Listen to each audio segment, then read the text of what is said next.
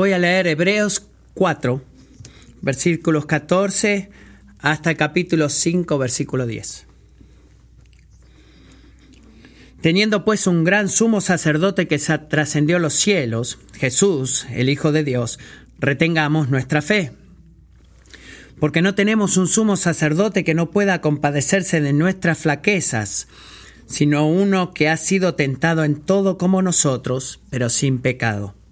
Por tanto, acerquémonos con confianza al trono de la gracia para que recibamos misericordia y hallemos gracia para la ayuda oportuna. Porque todo sumo sacerdote tomado de entre los hombres es constituido a favor de los hombres en las cosas que a Dios se refieren, para presentar ofrendas y sacrificios por los pecados puede obrar con benignidad para con los ignorantes y extraviados, puesto que él mismo está sujeto, a flaquezas. Por esa causa está obligado a ofrecer sacrificios por los pecados, tanto por sí mismo como por el pueblo.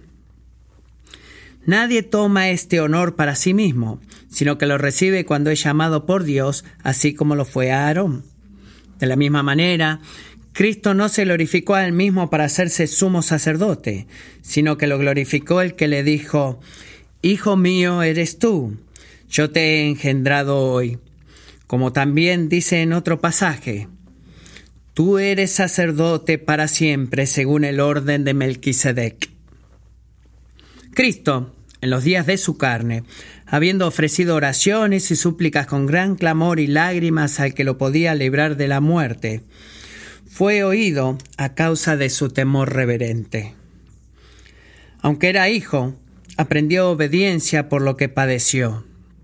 Y habiendo sido hecho perfecto, vino a ser fuente de eterna salvación para todos los que le obedecen, siendo constituido por Dios como sumo sacerdote según el orden de Melquisedec.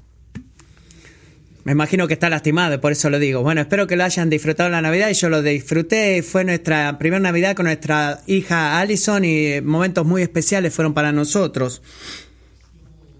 Y he luchado en anticipación de la Navidad, en pensar cómo yo puedo ayudar a mi familia a guiarla y recordar la historia del nacimiento y no hacer todo acerca de los juguetes y la ropa que vamos a sacar cuando abriéramos el árbol. Y creo que la canción que hemos cantado hace un momento, que viene de las palabras de Mary, de María, perdón, en Lucas 1, en donde ella dice, aquel que eres poderoso ha hecho grandes cosas, santificado sea su nombre.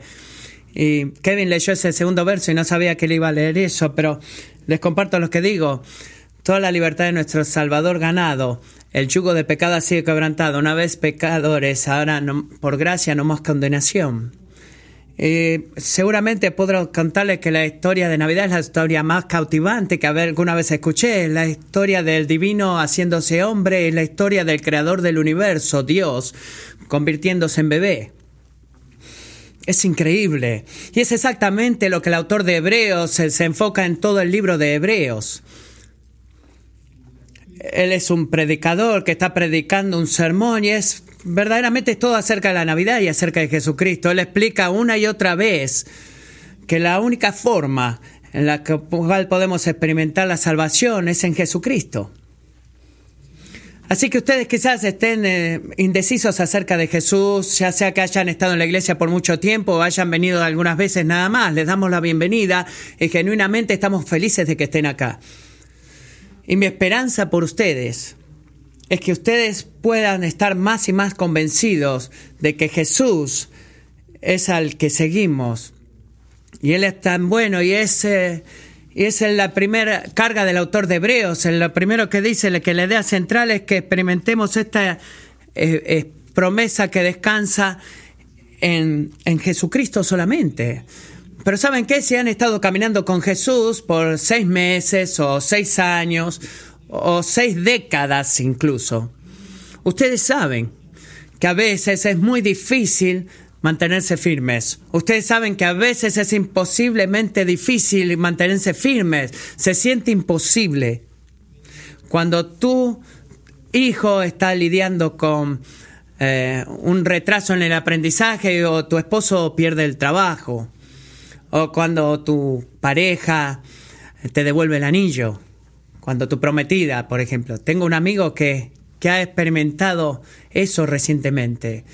Cuando tu esposa muere, cuando tu sobrina es diagnosticada con cáncer, cuando tienes un pecado que es expuesto por un amigo, cuando experimentas mucho conflicto en tu matrimonio, como yo he lidiado en, esta, en este otoño, cuando estás eh, lidiando con la ansiedad, la depresión, cuando te das cuenta de que incluso eres adicto a la pornografía, cuando tú sabes que deberías pasar más tiempo en la palabra de Dios, pero no lo haces. Cuando sientes que deberías estar mucho más avanzado en tu caminar con el Señor, pero no lo estás. Cuando piensas que debes ser mejor, pero no lo eres. Cuando tú vuelves. Cuando tú te miras a ti mismo en tu interior, pero en el exterior eres algo diferente. Y estamos en esos momentos buscando por una experiencia. Y seguro nuestro llamado es mantenernos firmes en Cristo, pero la atención que quiero que sintamos en esta mañana, y creo que el pasaje respuesta a esto es cómo voy a hacer eso. ¿Cómo voy a, mantenerme firme en Cristo? Así que si tomas notas, este es el mensaje de la esperanza, en resumen, de lo que todo el sermón se va a tratar. Y este es el resumen. Nuestra única esperanza para mantenernos firmes es un sacerdote perfecto que nos ayude cuando lo buscamos.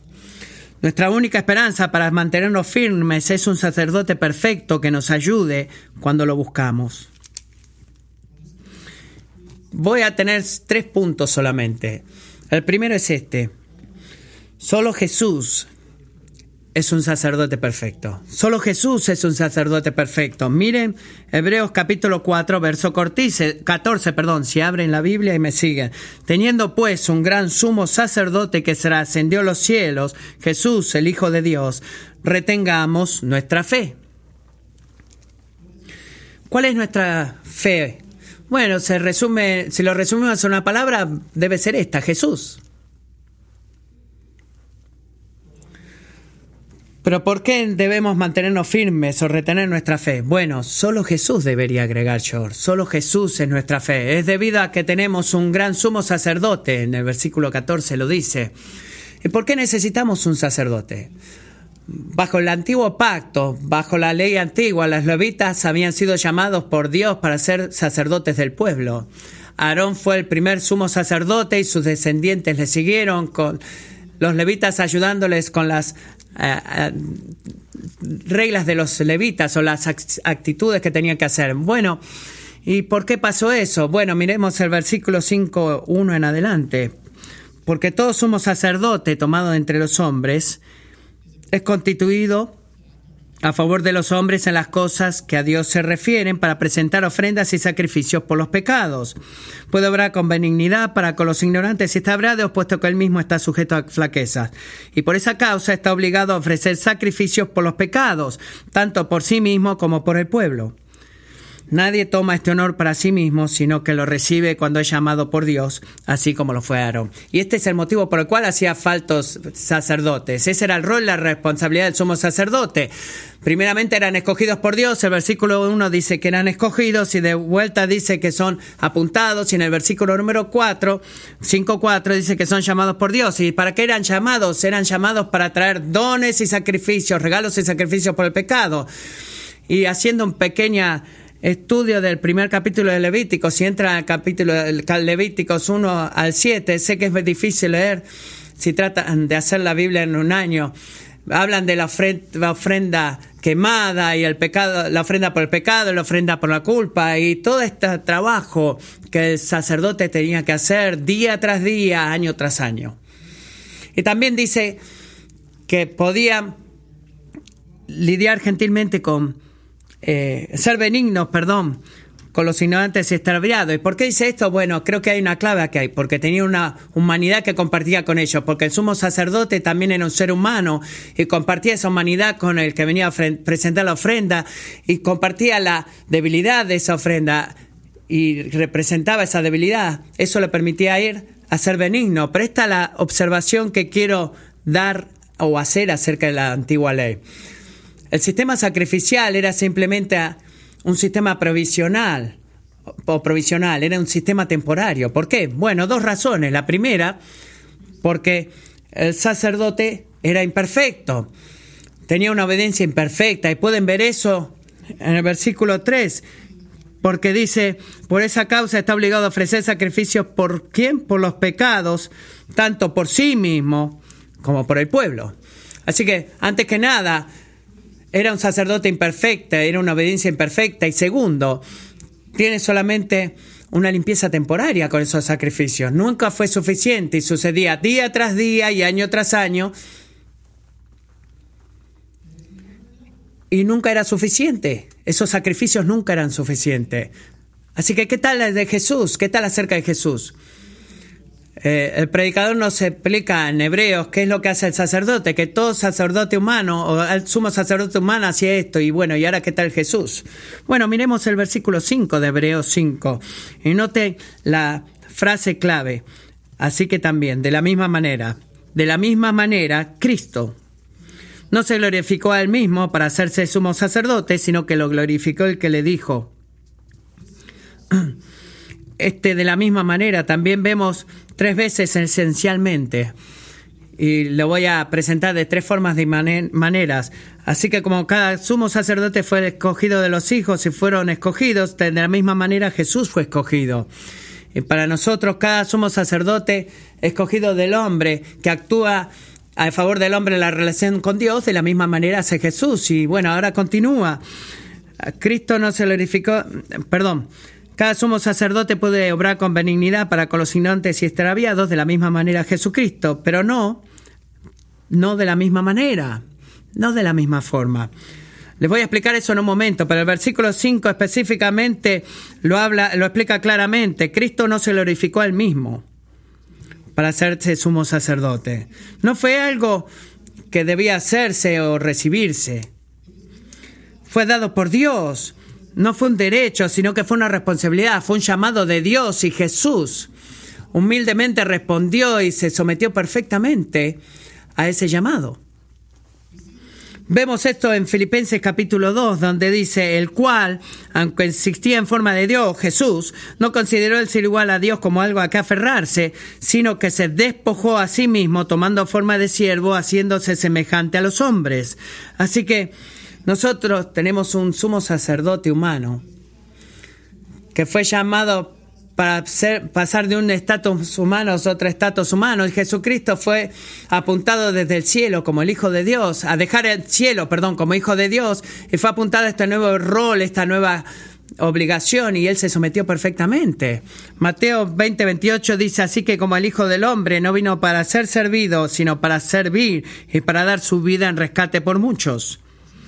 Jesús vino en toda humildad.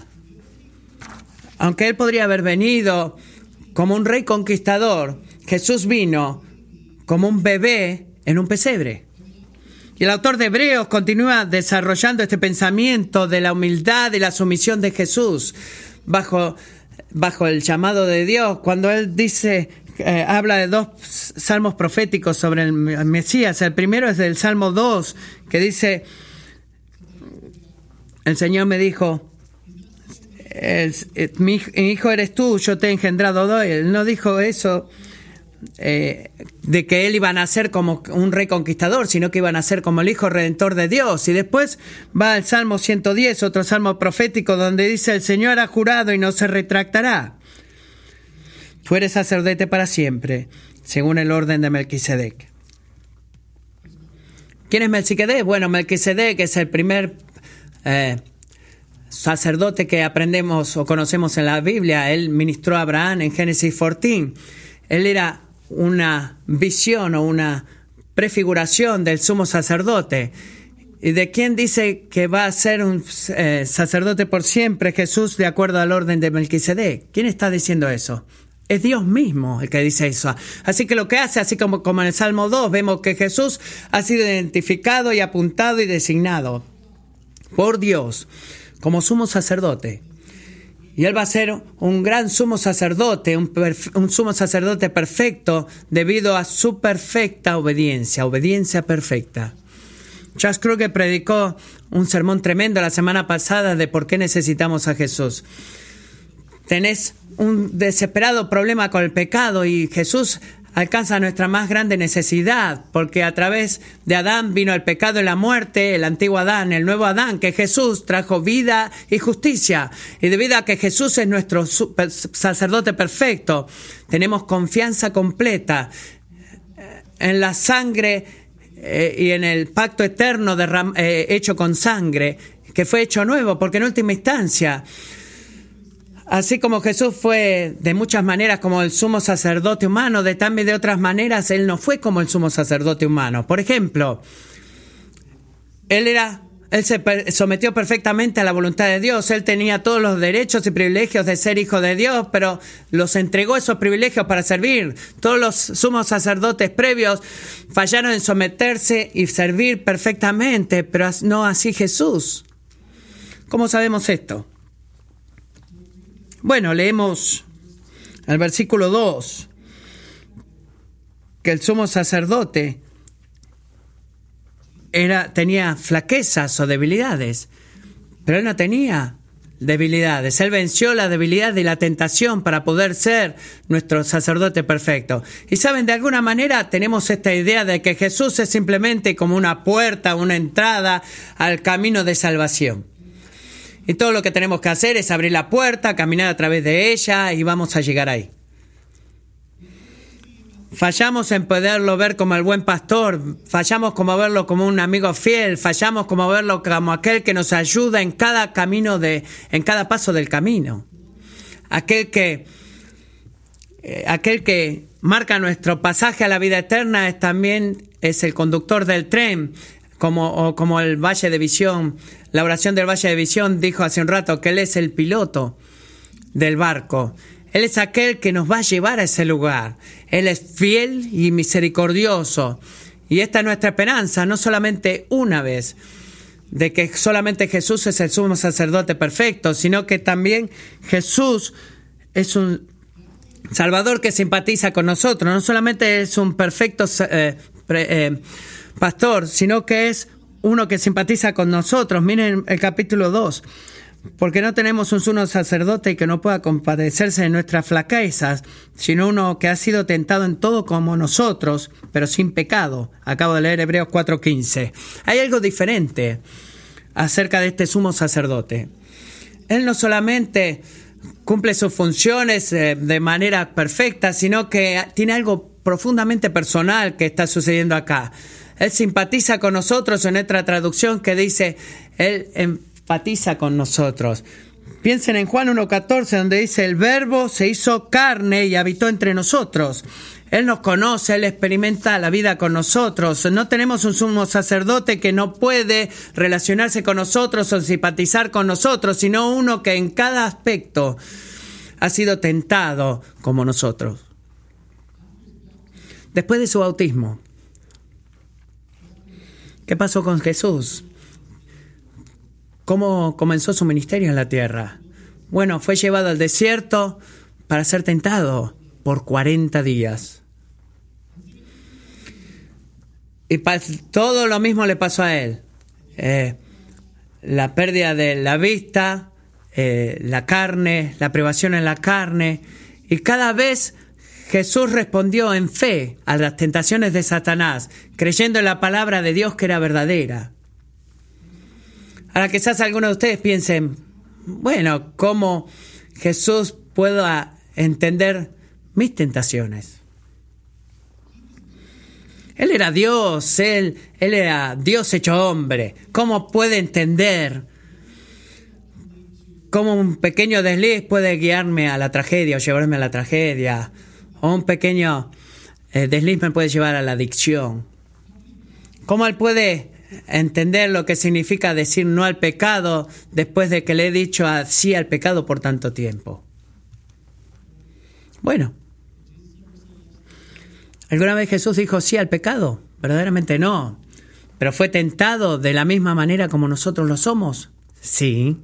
una y otra vez. ¿Y sabes qué? Él ha sido tentado más fuerte que tú. No solamente fue tentado y tentado una y otra vez. ¿Y ¿Sabes lo que nosotros hacemos? Nosotros cedemos. Nosotros cedemos al pecado, así que nunca experimentamos el, el, peso completo sobre nosotros de tentación tras tentación, porque verdaderamente nos damos por vencidos, pero Jesús nunca se dio por vencido, nunca se dio, Él experimentó el peso completo de la tentación y es como mirar para adelante, pero la belleza del Evangelio de que Él llevó toda la culpa de nuestro pecado y cada vez que Él dijo que no al pecado, eh, cada vez que Él dijo que no al pecado, pero nosotros sí. Jesús es aquel que en cada aspecto ha sido tentado como nosotros. Él escogió permanecer y, vencer ese pecado. ¿No es increíble que Dios mismo pueda relacionarse con nosotros como humanos? De que Él se hizo como nosotros, que Él está con nosotros, que Él nos entiende, que Él nos comprende, incluso cuando nadie más lo hace. Dios sí nos comprende. Y adivina qué, Él nos ayuda, Él nos ayuda con nuestra debilidad. ¿Y cuál es la implicación de ese versículo? La implicación es esta, de que nosotros somos débiles, nosotros estamos rodeados de debilidad y necesitamos gracia, necesitamos ayuda. Luchamos, luchamos eh, para pelear contra el pecado y confiar en Dios, luchamos en obedecer y francamente a menudo eh, luchamos incluso con la lucha. Ni siquiera ponemos, presentamos batalla entre la tentación. Pero es aquí, en ese momento, cuando en tu lucha hay una gran esperanza para ti. Considera los versículos finales de este pasaje, en el versículo 8, Hebreos 5, 8.